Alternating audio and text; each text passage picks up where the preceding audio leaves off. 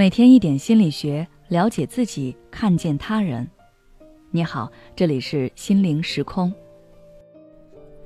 今天想跟大家分享的是情绪管理下集，学会正确满足自己的需要。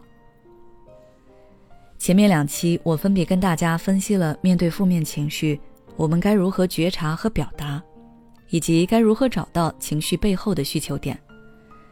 但是光找到需求点还不行。他只要有一天不被满足，那他就一直会在你的心里翻滚。所以今天我就来跟大家讨论，该如何正确满足我们的需要。这里的正确有两层含义。第一层含义是你要确保自己的需要是正确的、可达成的。很多人其实没发现自己的期望是很难达成的，或者根本就是不合理的，但你就是不死心。可最终的结果，我想你自己也感受到了。努力了几年，甚至几十年，至今还是没有达成。这就是因为你设定的目标是不合理的。我举个例子，知乎上有一位阿姨提问：为了儿子来到儿子家，整天洗洗涮涮做家务，一天忙个不停，伺候老的，伺候小的，没人心疼，没人理，媳妇还没个笑脸。不帮吧，心疼儿子；帮吧，媳妇不领情，整天还挑三拣四，总是不满意。现在的婆婆太难了。这个阿姨的需要我们可以看出来，她是希望儿媳可以心疼自己，但是她没有发现这里面是有问题的。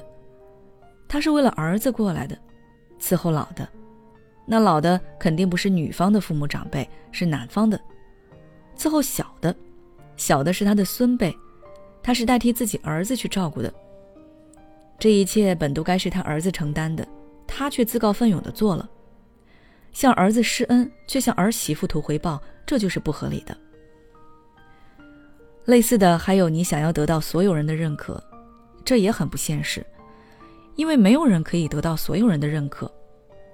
你要是抱着这种信念，那你会永远生活在焦虑和疲惫之中。再比如，你要求别人按照你的想法去做，但是别人的想法和行为你无法控制。你越是想要改变别人，越是感觉自己无力。所以，我们一定要学会跳出来看整件事，审视一下自己的需求到底合不合理、正不正确。很多时候，你觉察不出来，是因为你一直以第一人称的视角去看待。你能感受到的只有自己的情绪和立场，当然就会更偏向自己。就如那位阿姨，她是真的觉得自己很辛苦、很委屈。以后你可以试着从第三视角去看，以旁观者的身份去重新描述，甚至可以站在对方的立场去看，这样你就会感受到了。正确的第二层含义是用正确的方式去满足。不要让自己或者他人陷入到痛苦之中。拿上次的例子来说，妻子希望丈夫爱自己，跟自己一起做家务、照顾孩子，这个要求显然是合理的。丈夫本身就有这样的责任和义务。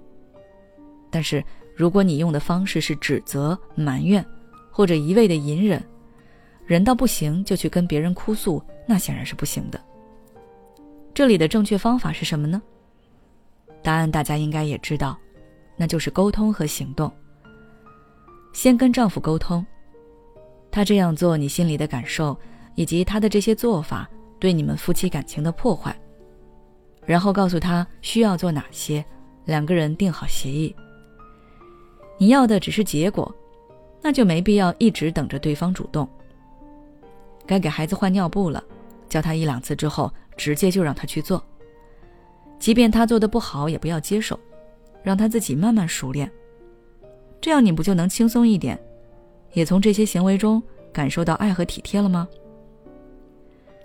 再比如，你想要获得别人的认可，选择的方式是讨好，即便别人提出很过分的要求，践踏你的边界，你也从来不反抗。可最终你会发现，你不会得到别人的尊重，反而会被别人利用和伤害。那这种获得认可的方式就是错误的，你可以观察那些受人尊重的人是怎么做的，或者有什么样的性格特质，你可以去模仿他们。有一个比较常见的方式，就是让自己变强。人都是慕强的，不管是哪一方面的强。比如，有的人看起来文文弱弱的，但是对历史研究很深，知识也比较渊博，那大家就很愿意去跟他交流。再比如，有的人其貌不扬，但专业能力很强，那大家也都会很尊重他。获得认可的方式有很多，千万不要选择会损耗自己的。总而言之，我们应该在理解他人的基础上。选择能让自己过得更舒服或者更好的方式去满足自己的需要。这个方向给你指出来了，但具体的适合你的是哪条路，还是需要你自己去摸索和实践的。好了，今天的分享就到这里。如果你还想要了解更多相关内容，可以微信关注我们的公众号“心灵时空”，后台回复“疏导情绪”就可以了。如果你正在烦恼孩子的学习，或者对孩子写作业的问题束手无策，那我们国际脑力优秀教练卢李元老师的课程可以帮到你。大家只要进入我们的主页，在节目那里有一个智慧父母训练营，点击进去试听一下，里面有非常多非常详细的操作方法，绝对可以帮到你。